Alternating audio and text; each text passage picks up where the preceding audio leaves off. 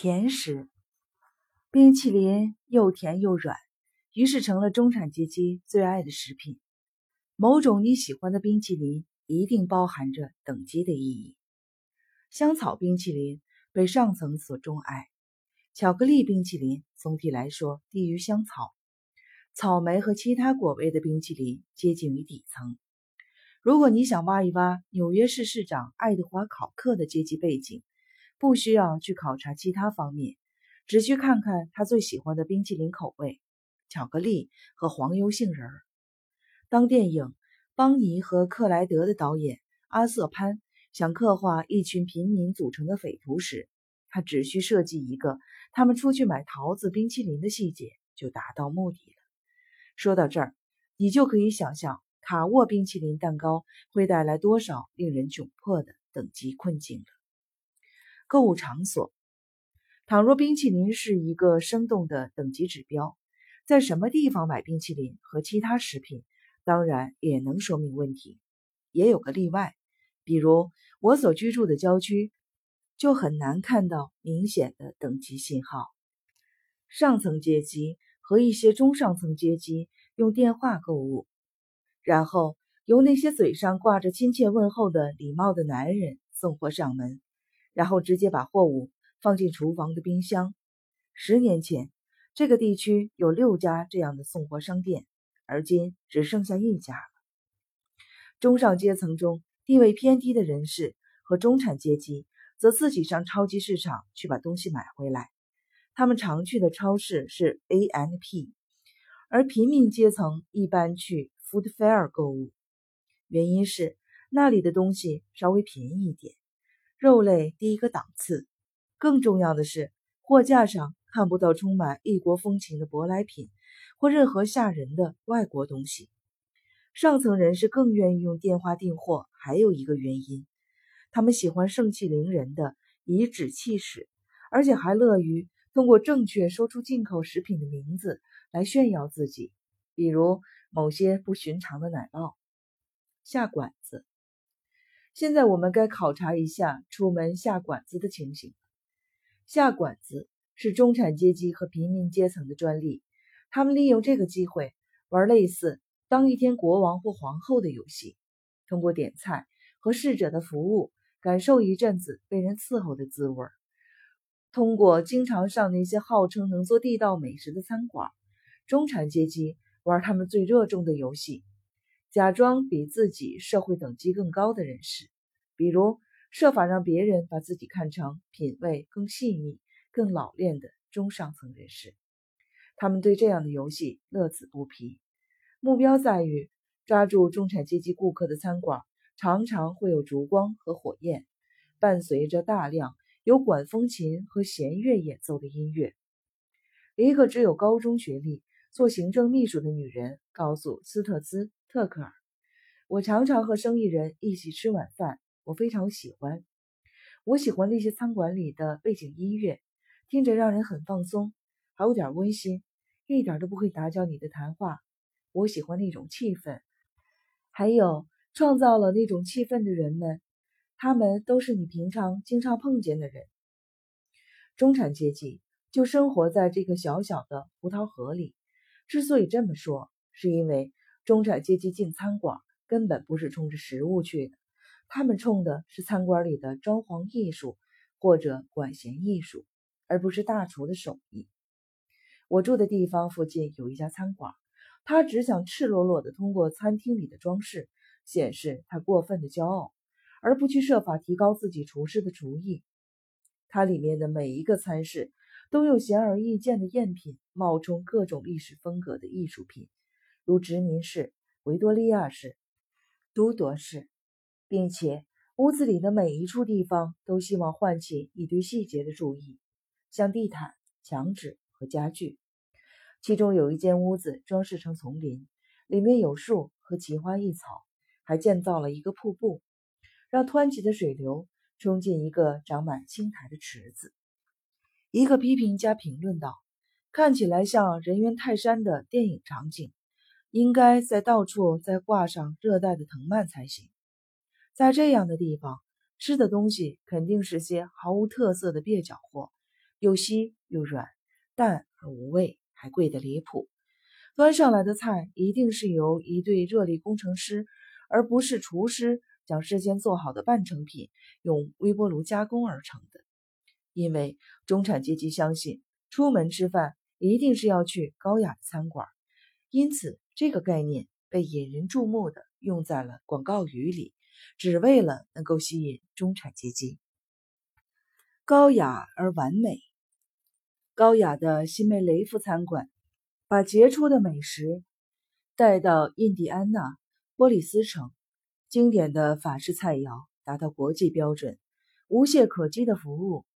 微光闪烁的丝绸、水晶和银器构成的就餐环境，厨政人员经验丰富，来自欧洲、纽约、芝加哥和辛辛那提的优秀餐馆。所有这些语言，除了最后一句的措辞方式暴露了行文上的堕落，都是用来吸引偏爱高雅的中产阶级，为《哈克贝利·费恩历险记》中。无与伦比的王室贵族做了个广告。蒙雷夫餐馆毫无疑问的是一个冒充高雅的地方，在那儿吃饭时，你肯定不能自己倒酒，而要任由装得很在行的侍者摆布。尽管他们会时不时过来倒一回，但从来不是合适的时间，而且把酒倒的都快溢出杯子了。在西南部靠近美国和墨西哥边境的地方。这种类型的餐馆会提供菲力牛排，其质量可想而知。有时候，中产阶级不去上述类型的餐馆，却会常常光顾一种剧场菜馆。在这种地方，无论是演出还是菜肴，保证都是平庸的业余水平，符合中产阶级惧怕挑战的心理，因此他们便愿意常常来光顾。